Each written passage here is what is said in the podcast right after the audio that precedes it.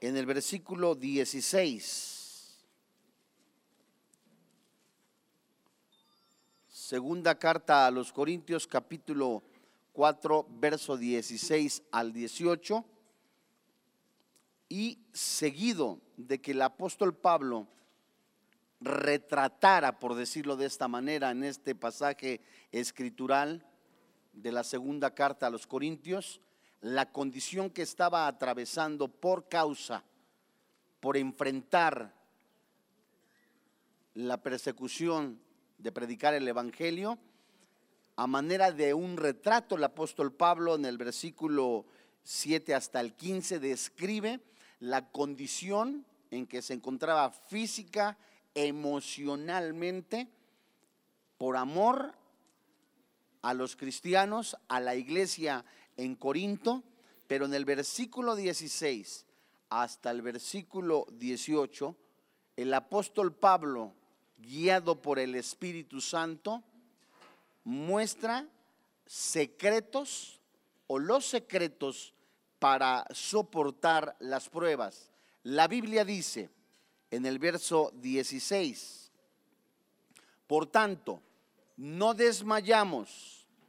Antes, aunque este nuestro hombre exterior se va desgastando, el interior no obstante se renueva de día en día. Porque esta leve, esta leve, esta leve tribulación momentánea y produce en nosotros un cada vez más excelente y eterno peso de gloria. Versículo 18 no mirando nosotros las cosas que se ven, sino las que no se ven. Pues las cosas que se ven son temporales, pero las cosas que no se ven, la Biblia dice, son eternas. Amados santos hermanos en la fe, personas que nos visitan en esta mañana, en este mundo caído, la vida para los cristianos es una mezcla de alegría y tristeza la bendición y el sufrimiento, de triunfo y tragedia. A todos nos pasa que el hecho de que como las chispas se levantan para volar por el aire, así el hombre nace para la aflicción. Lo describe Job en el capítulo 5, versículo 7. De la misma manera, ni siquiera los cristianos estamos excluidos de los problemas humanos normales, como se pudieran llamar. Jesús advirtió en Juan capítulo 16, verso 33, en el mundo tendréis aflicción, pero yo he vencido, dijo Jesucristo. En el libro de los Hechos capítulo 14, versículo 22, Pablo y Bernabé instruyeron a los nuevos creyentes que si es necesario a través de tribulaciones, enfrentemos y entremos el reino de Dios. Pablo recordó en la segunda carta a Timoteo en el capítulo 3, versículo 12, que todos los que quieran vivir piadosamente en Cristo Jesús padecerán persecución. Santiago escribió en el capítulo 1, versículo 2, tened por sumo gozo cuando os halléis en diversas pruebas la desilusión, el descontento, el dolor, la pena, la pérdida, el desánimo por muchas situaciones y por varios tipos, dentro de un cristiano pudieran traer no solamente un desánimo, sino un descabrajamiento. Hoy la vida en Cristo Jesús pareciera en muchos de los aspectos que no se está viviendo persecución porque muchos cristianos están concesionando su vida para el pecado. La persecución marca el curso de la existencia en el cristiano. Escuche usted con atención. Quienes aprenden a superar con éxito las dificultades de la vida, aprenden a permanecer en la fe. Quienes aprenden a superar con éxito las dificultades de la vida, aprenden a permanecer en la fe. El pasaje que acabamos de leer en la segunda carta a los Corintios, en el capítulo 4, versículo 16 al 18, nos enseña por medio de la letra o el apunte del apóstol Pablo a enfrentar la vida como lo hizo él, atribulado en todo, mas Pablo dice, mas no angustiado, en apuros, mas no desesperado, perseguido, mas no desamparado, derribado, pero no destruido. Esto lo anota en la segunda carta del apóstol Pablo a los Corintios en el capítulo 4, versículo 8 y 9.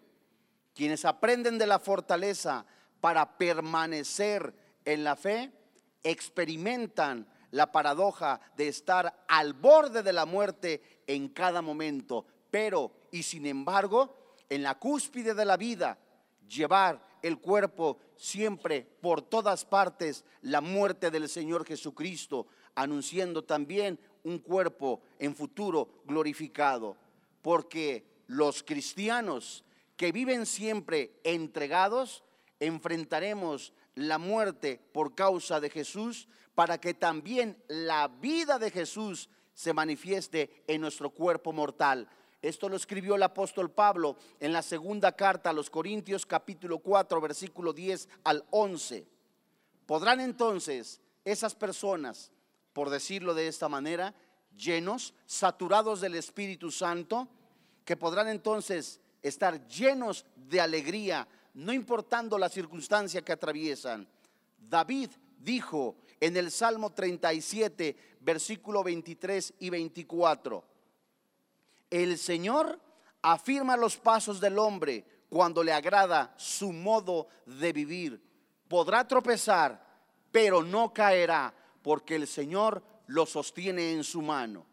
De la misma manera, Pablo escribió en la segunda carta a los tesalonicenses, en el capítulo 1, versículo 4, se harán notorios por su paciencia y la fe en todas las persecuciones y tribulaciones que soportan.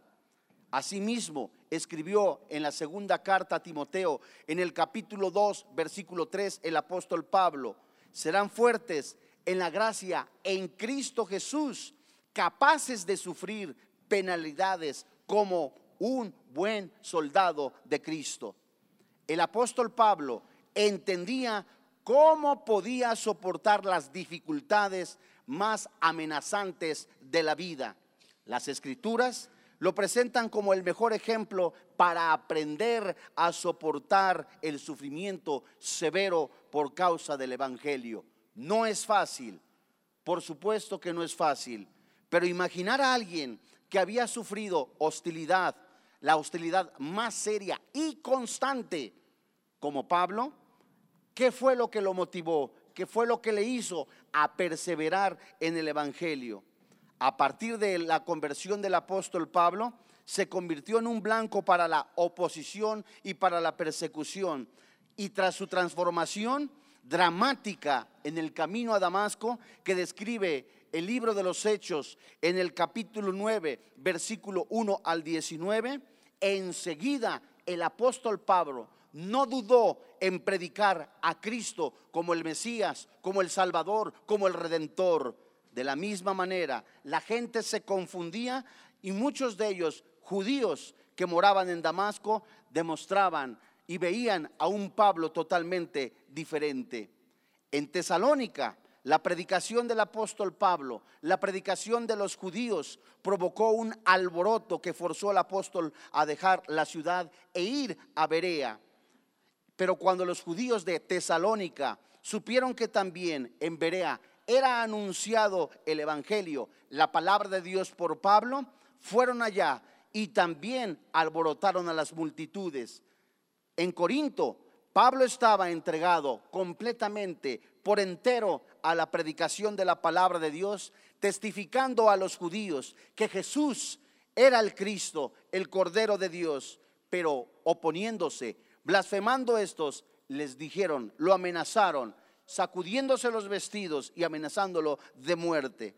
Aún después de estar bajo la custodia romana, los judíos lo buscaban para matarlo más de 40 de ellos estaban fraguando un plan para quitarle la vida, un plan que se frustró cuando el sobrino de Pablo lo descubrió y avisó al comando romano. Esto se describe en Hechos capítulo 23, versículo 12 y 22. La Biblia nos dice que en la última vez que estuvo Pablo en prisión, sus amigos lo olvidaron y escribió con tristeza a Timoteo, ya sabes esto, me han abandonado todos los que están en Asia, de los cuales son Figileo y Hermógenes. En su primera defensa, ninguno, ninguno estuvo a mi lado, sino que todos me desampararon. No les sea tomado en cuenta, escribió el apóstol Pablo. Sin embargo, a pesar de las dificultades implacables de Pablo, soportó triunfante y al final de su vida declaró escribiendo en la segunda carta a Timoteo en el capítulo 4 versículo 7 en adelante, he peleado la buena batalla, he acabado la carrera, he guardado la fe. Por lo demás, me está guardada la corona de justicia, la cual me dará el Señor, juez justo en aquel día. Soportó la carrera hasta el final. Nunca desertó en medio de la batalla. Permaneció fiel hasta la muerte. Y así lo hizo su Señor. Por amor también Pablo. ¿A quienes? A la iglesia. Leamos Romanos capítulo 8, en donde de la misma manera Pablo escribió de su propia experiencia en medio de la persecución. En lo que buscamos Romanos capítulo 8, versículo 35 al 39, hemos de preguntarnos si nosotros verdaderamente estamos convencidos de que Jesús es el Señor. ¿Hasta dónde nosotros estamos dispuestos a dar de nuestra vida? A no concesionar ya más nuestra vida para el pecado, vivir una vida doble completamente, días en alcohol, en droga, en pornografía, en inmoralidad y uno día, un día o dos días al mes en la iglesia, aparentemente viviendo una vida en Cristo Jesús. La vida ya no está para concesionarse en Cristo Jesús. La vida completamente, Juan capítulo 6, verso 66, un pequeño paréntesis. Juan capítulo 6, verso 66 hasta el 71, Jesús confronta a sus discípulos. Después de la alimentación de los cinco mil, allí Jesús los confronta. Muchos les seguían porque les daba de comer. La traducción exacta es, les daba forrajes como alimento, es decir, les daba de tragar como animales. Y muchos se indignaron ¿Qué sucedió pues? Solo doce se quedaron en ese lugar. ¿Qué sucedió con esos doce? Jesús confronta a solas a esos doce. ¿Y ustedes también quieren irse?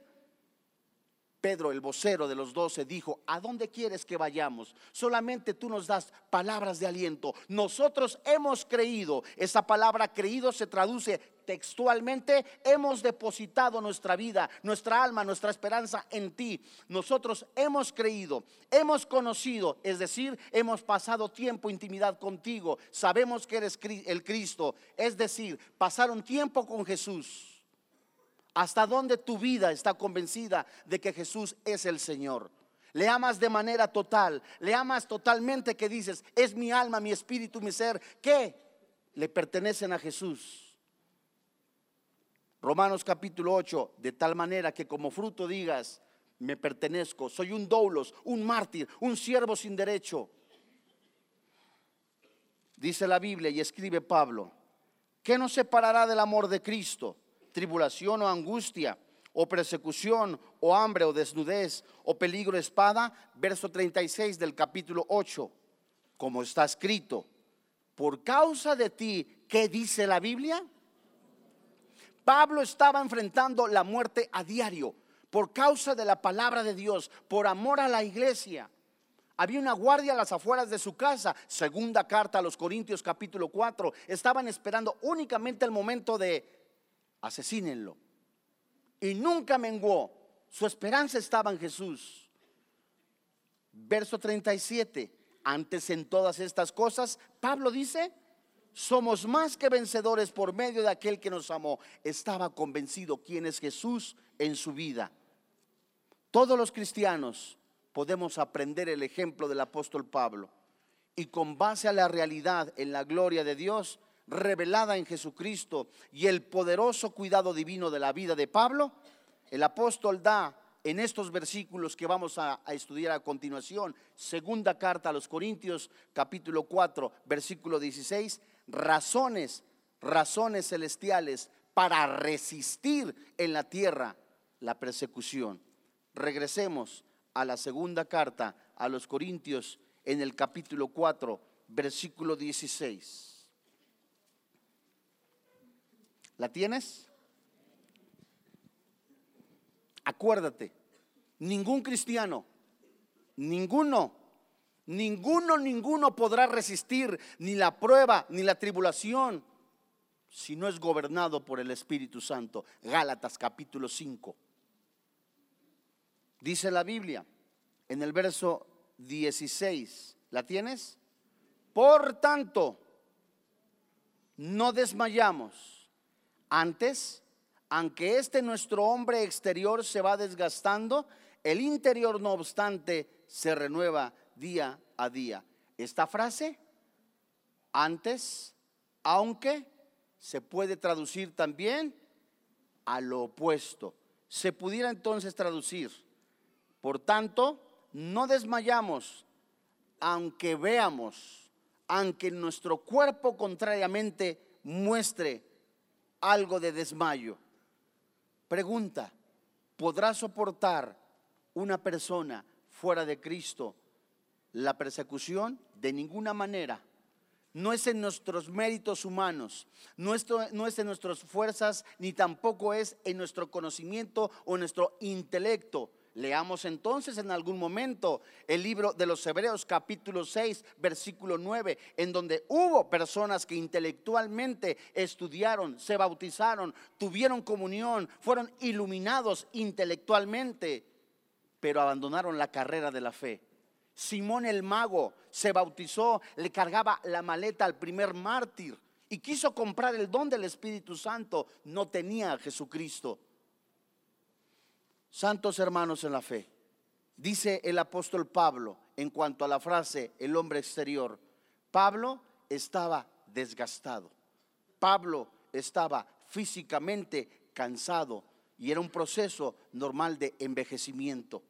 Pablo estaba enfrentando un momento de decir, es mucho, es demasiado, pero no estoy rendido. Es demasiada la persecución, pero tengo a Cristo en mi corazón. Estoy aparentemente solo, pero no abandonado. Ahora Cristo mora en mí, dice el apóstol Pablo. Dice Pablo, traigo en mí, en mi cuerpo, las marcas de Jesucristo. Eso lo puedes leer en Gálatas capítulo 6, versículo 17. Y cuando escribe la segunda carta a los Corintios, en el capítulo 11, verso 24, literalmente menciona que traía las cicatrices de todas las palizas por causa del Señor Jesucristo.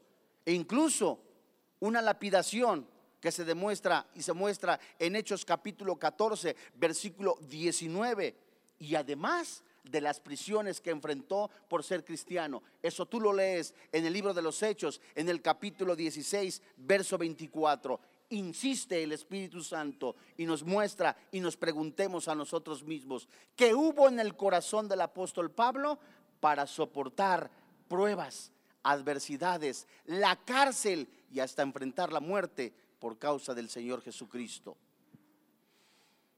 Santos hermanos en la fe, la verdad aparentemente paradójica es que cuando los creyentes están débiles físicamente, al final de sus propios recursos, están en un lugar donde puedan hacerse espiritualmente fuertes. Leamos Isaías, capítulo 40.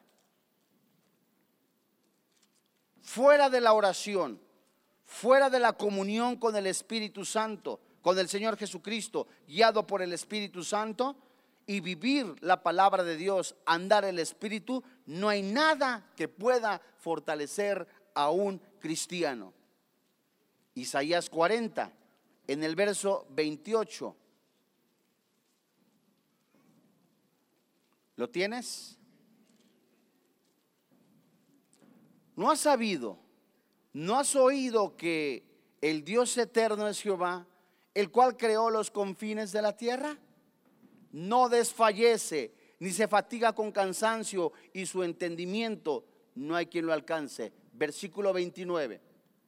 Él da, ¿qué dice? Esfuerzo alcanzado y multiplica las fuerzas al que qué. Ejemplo, Dios mío, ya no aguanto la presión en el trabajo por ser cristiano. Dios mío, ya no aguanto la presión en mi casa por causa de ser cristiano. Si tú lees Juan capítulo 7, en donde Jesús divide, él dice, vino a traer división. Esa palabra división es, se traduce separación entre las ovejas y los cabritos por causa de seguir a Jesucristo, cuando en Juan capítulo 7 se describe que algunos ya habían creído en Él, desde el versículo 14 hasta la parte final del capítulo 7 de Juan, encontramos que Jesús estaba haciendo una división. ¿En qué consistía esta división? Es una separación entre creyentes y no creyentes. Lees en casa esto. Había cuatro grupos de personas en ese lugar. Los que querían tomarlo por preso, los alguaciles, Dos, los sacerdotes y levitas que habían mandado a este lugar, a estas personas, a hacerlos presos. Tres, observadores o morbosos. Cuatro, verdaderos y genuinos cristianos. Ahí mismo también estaba Nicodemo, el que se cita en Juan capítulo 3. Nadie puede hacer las cosas que tú haces, Jesús, si Dios no está con él. Ahí Nicodemo salió en defensa del Señor Jesucristo y el mismo grupo le dijo, ah, ¿acaso tú también eres Galileo? Parafraseando, ah, ¿acaso tú, también eres cristiano? Querían asesinar a Jesús, pero aún no era su tiempo. ¿Cómo es la persecución en tu vida? ¿O no hay persecución? ¿Acaso que te corten la luz o que suceda otra cosa lo tomas como algo grave? Hermano santo de Dios, vivir el Evangelio no es concesionar tu vida moral. Vivir el Evangelio es literalmente entregarte con toda tu alma, todo tu ser al Señor Jesucristo, porque verdaderamente si crees en Él, depositas en Él toda tu esperanza. Jesús el Hijo de Dios, jamás ha venido a prometer un puesto político. Jesús, el Hijo de Dios, jamás te ha venido a ofrecer prominencia económica. Jesús te promete vida y vida en abundancia, la vida eterna en Jesús. ¿Qué había en el corazón del apóstol Pablo, hermano, amigo? ¿De qué manera él creyó en su corazón de tal manera que dio su vida por menosprecio. Lo que Dios le había concedido ver, administrar, lo tomó como basura comparado a la gloria de Dios. Muchos aún no han avanzado en la madurez espiritual, no han crecido espiritualmente porque aún la mira de ellos está en la tierra, mas nuestra ciudadanía, escribe Pablo a los filipenses, no está aquí, está en los cielos. Ciertamente tendremos aflicción, ciertamente tendremos persecución, ciertamente seremos traicionados, ciertamente por causa del nombre de Jesús, si vive Jesús en tu corazón, se burlarán de ti, harán escarnio, te correrán del trabajo, pero la Biblia dice, Dios no pone ninguna carga más de lo que tú puedas soportar y además este mundo es transitorio. Cuando Pablo puso su espíritu, sus ojos, su corazón en el cielo, literalmente estaba convencido que lo que padeciera aquí en esta tierra era pasajero. Y también cita, ¿qué es lo que conviene más? Que te persigan por asesino, por ladrón o por otra cosa, lo soportabas. Ahora en Cristo, ¿qué estás dispuesto a hacer? Solo la oración nos mantiene firmes. Regresemos a Isaías 40. Él da esfuerzo alcanzado y multiplica las fuerzas al que no tiene ningunas. Los muchachos se fatigan y se cansan. Los jóvenes flaquean y caen. Dice el verso 31. Léelo conmigo.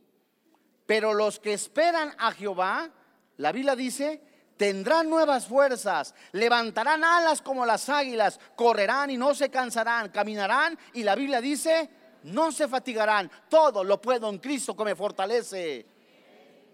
Pero ¿cómo le hago?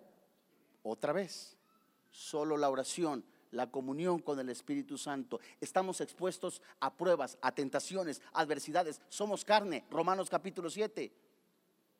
Somos carne.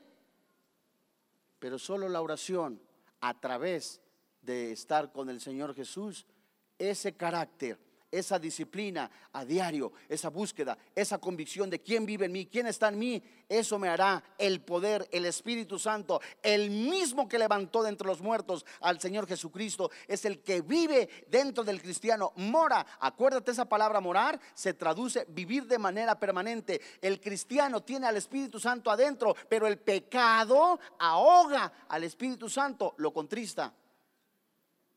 Porque muchas veces eres débil aún todavía en el alcohol, en las drogas, en la pornografía, en la inmoralidad? ¿Por qué?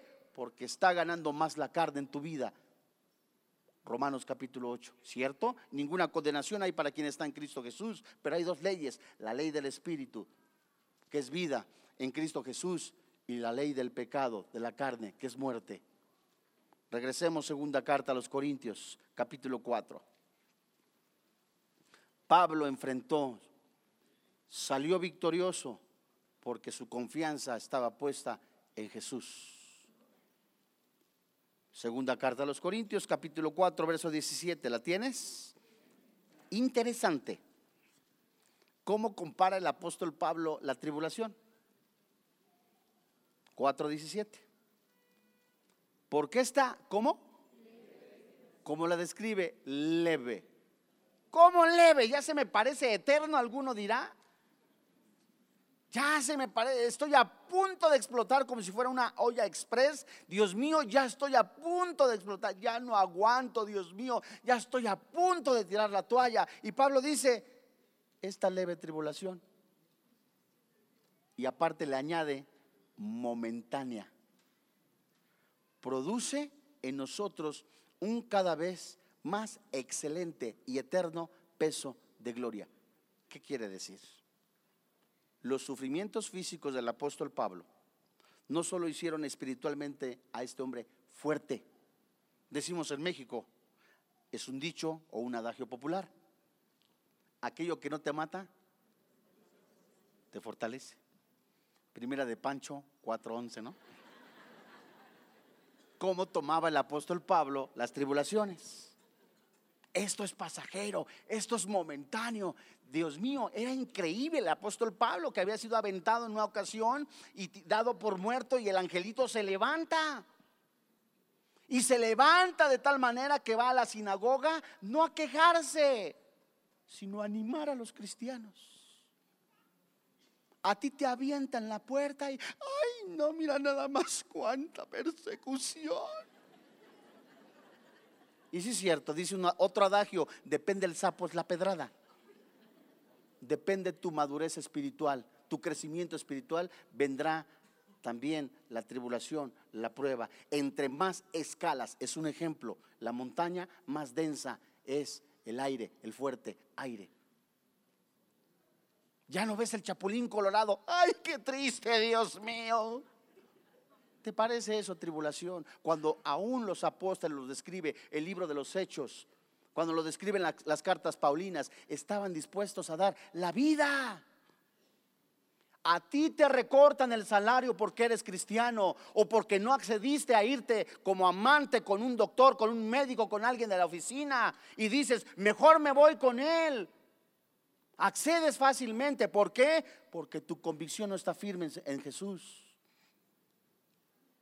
Fácil, fácil concesionas tu vida. Pablo, los creyentes perseguidos y el sufrimiento que se ve en esta tierra, no debemos de verlos con estos ojos. Lo sentimos, es una gran verdad, pero nuestra mira tiene que estar en los cielos cada vez que se acerque el tiempo de Dios para el arrebatamiento que solo Dios sabe cuándo va a ser. Gloria a Dios. Gracias por su ánimo. se van a agudizar las, la maldad inmoralidad, violencia. Y por haberse multiplicado la maldad del corazón del hombre, ¿qué va a hacer? Se va a hacer duro.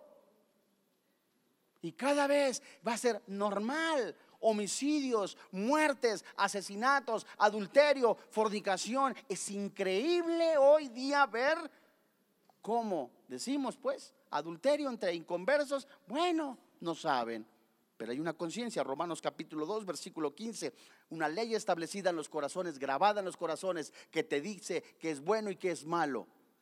La conciencia. Pero en los cristianos, en cristianos que el domingo levantaban las manos y el día siguiente están viendo pornografía o están con la amante.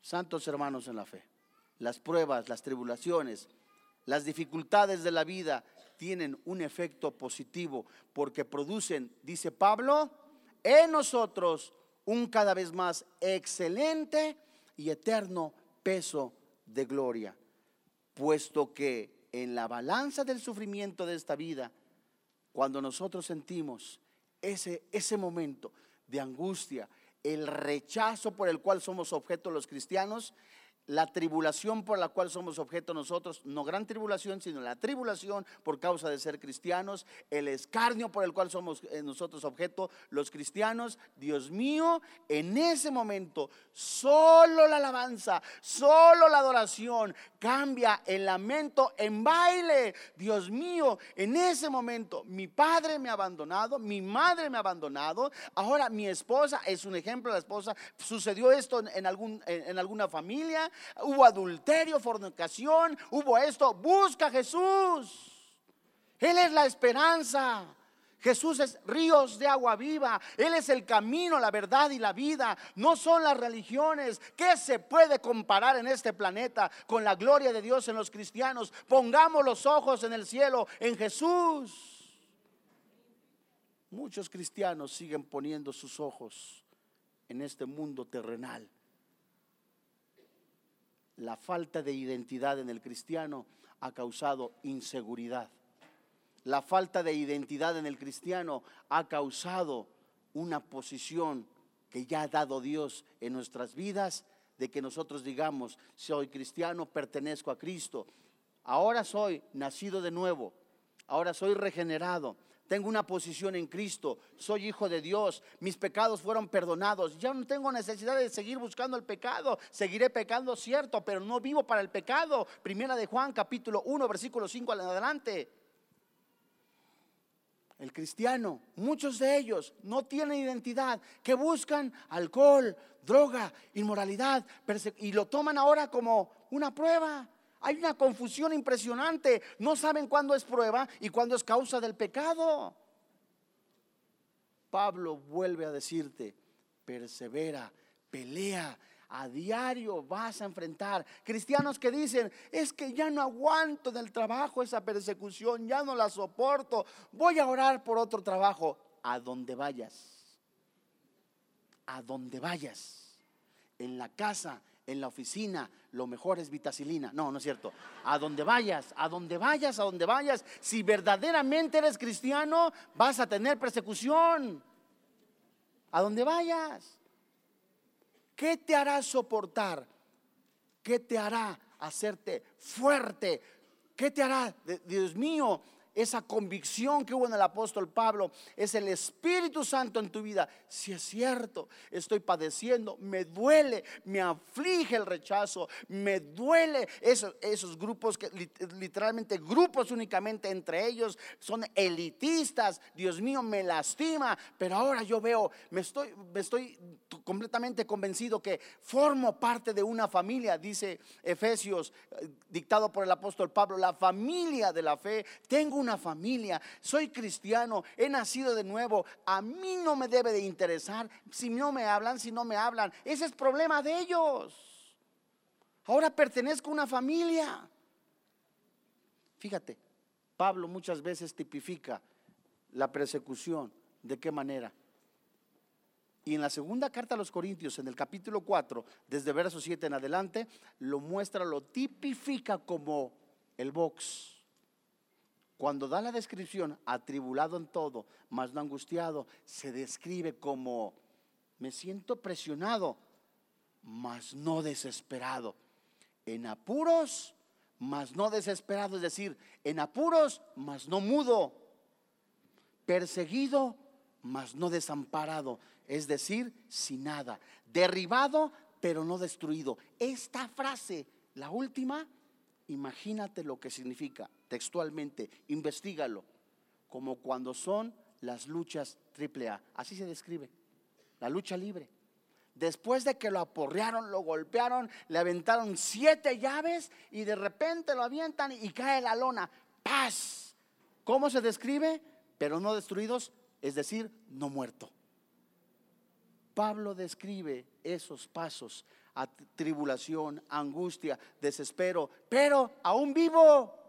Y Pablo maravillosamente describe en el versículo 12 de la primera carta a los Corintios capítulo 4, de manera que la muerte actúa en nosotros y en vosotros vida, pero teniendo el mismo, el mismo espíritu de fe, conforme a lo que está escrito, creí, esto es hermoso, creyó de todo su corazón, con todas sus fuerzas, quién es Jesús en su vida.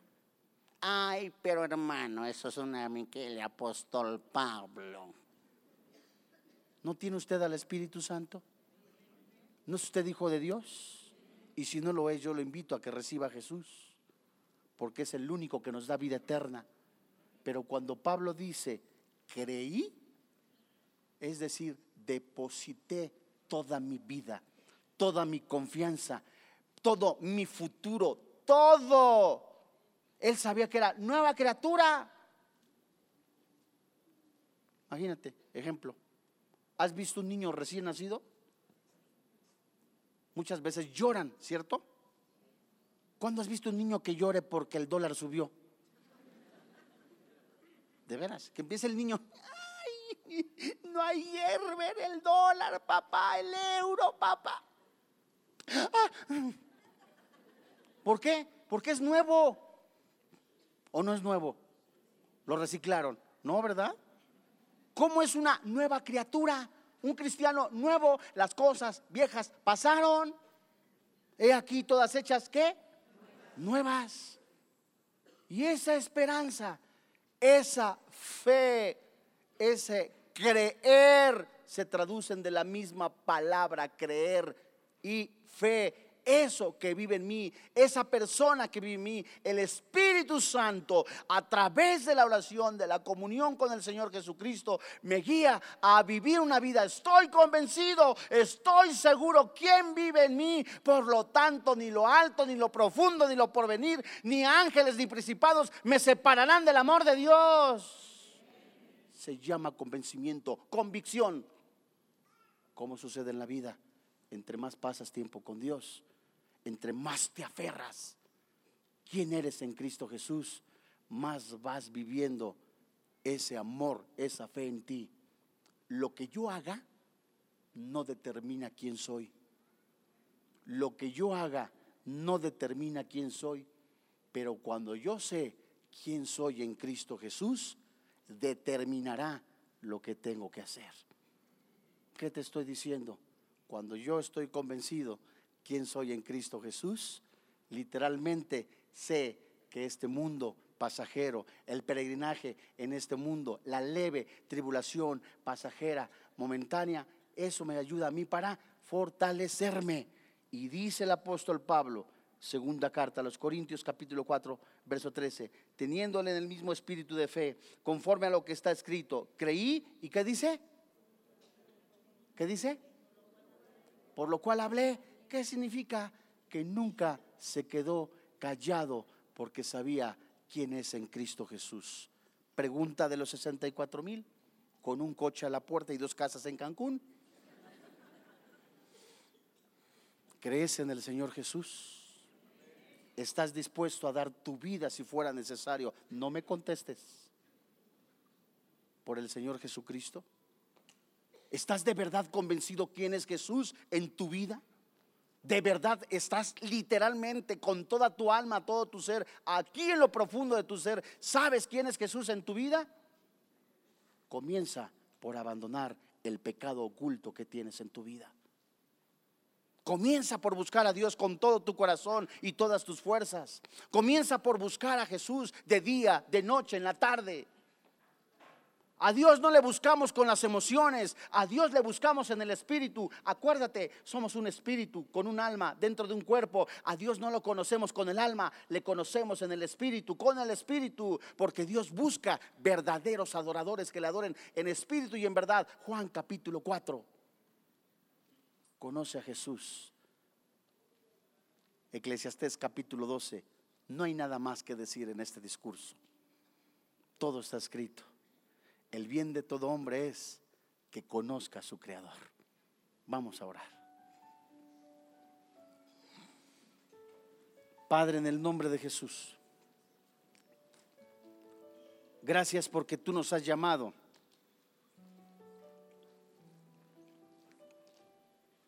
a poner completamente nuestros ojos espirituales en el Señor Jesucristo.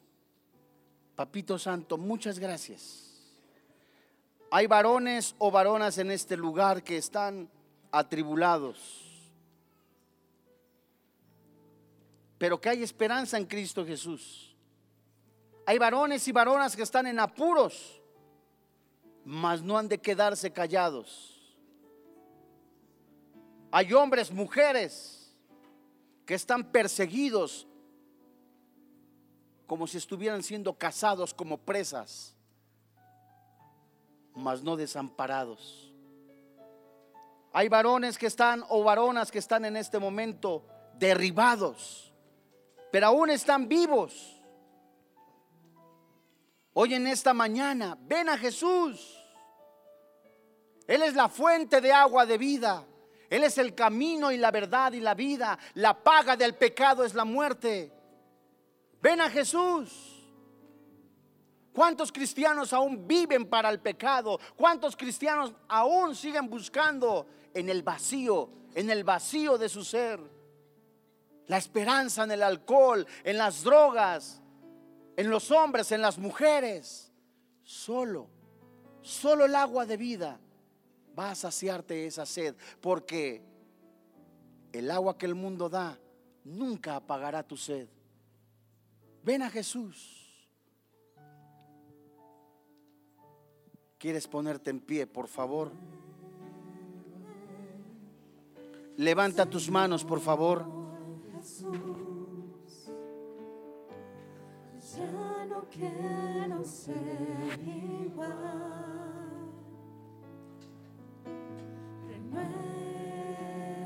Señor, en el nombre de Jesús. Señor Jesús. Gracias, Espíritu Santo. Pon en mí tu corazón.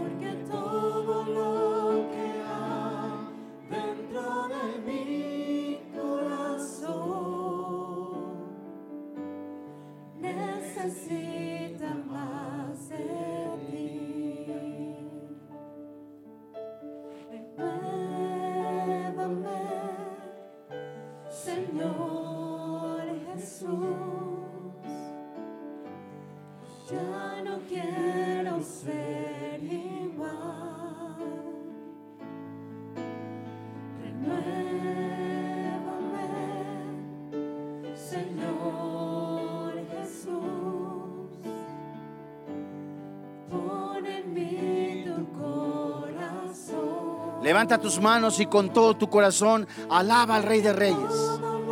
Es tiempo de que la iglesia se ponga a cuentas con Jesús.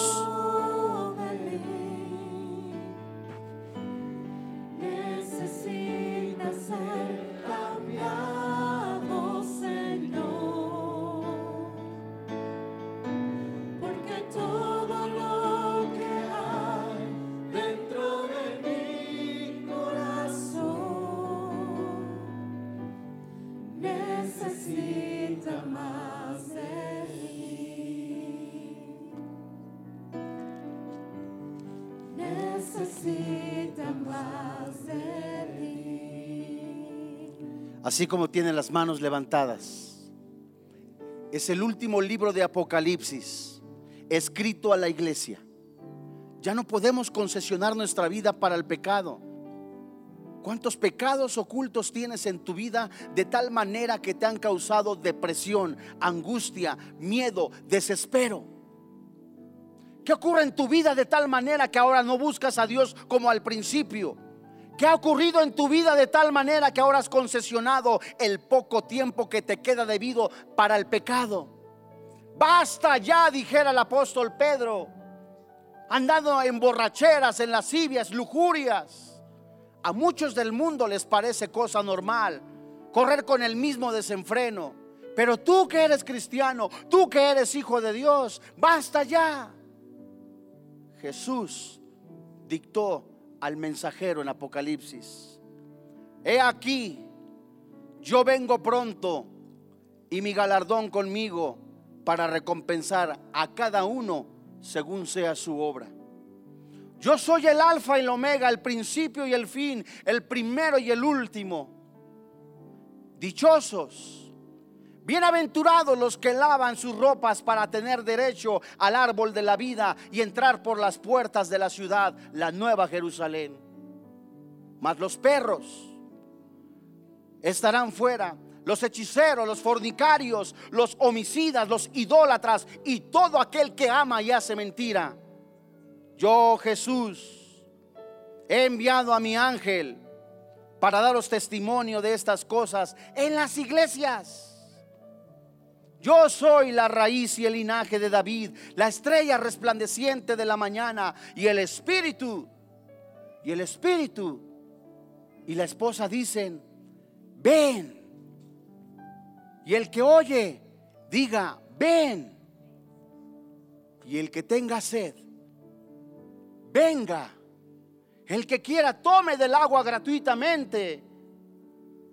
En el último día de la fiesta, Jesús se puso en pie y dijo, si alguno tiene sed, venga a mí y beba.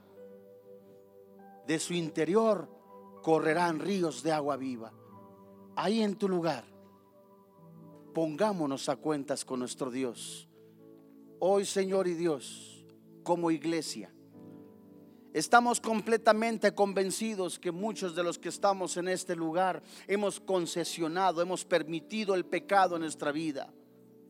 De tal manera que ha corrompido nuestra familia, nuestra casa, nuestro testimonio. Hoy delante de ti hacemos fiel promesa. Dilo, hijo. Dilo, hija de abandonar este pecado, de buscarte con todo nuestro corazón, con todas nuestras fuerzas. Hoy Dios, en el nombre de Jesús, hemos creído que tú te pusiste en nuestro lugar, que resucitaste al tercer día, que nos has dado vida eterna. Hemos creído con todo nuestro corazón, con toda nuestra boca confesamos que Jesús es el Señor, que Dios le levantó de entre los muertos hoy creemos que en medida que nosotros te busquemos, tu poder actuará en nosotros y aún más allá de lo que esperamos. Hoy te damos gracias porque hay perdón en Jesús. Hoy te damos gracias porque podemos andar en una nueva vida en Cristo Jesús. Hoy te damos gracias por quien vive y reina en nuestro corazón, Cristo Jesús. Amén.